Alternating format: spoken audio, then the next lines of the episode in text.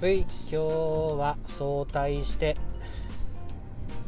息子の授業参観行きます。イエーイ。いやーねあの学校の先生あるあるなんですけども先生が来ると緊張するっていうね。まあ僕もねもうまあ多少長いんで保護者に学校の先生がいることなんてざらにあるんですけどやっぱなんかちょっとねちょっとちょちょちょちょっと意識しちゃいますよね。うん。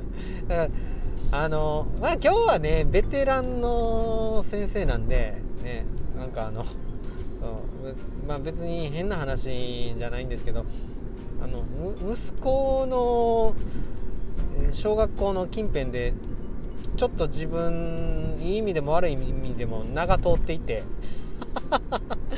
うん、高瀬先生っつってね。じゃあ名が通っているので変に有名やったりするんですよね。だからちょっとあの小学校に入るともうそれだけで、うん、先生たちみんなにあの頭を下げねばならぬかみたいな あのあのいう感じなんですよ。ああもうね。はい。ということでね。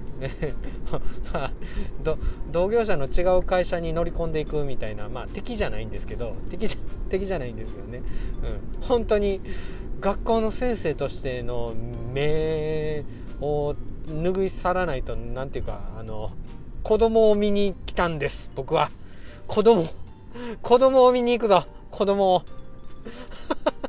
うん、でもでも参考になっちゃうんよね。その授業の中の掲示の仕方とかさ。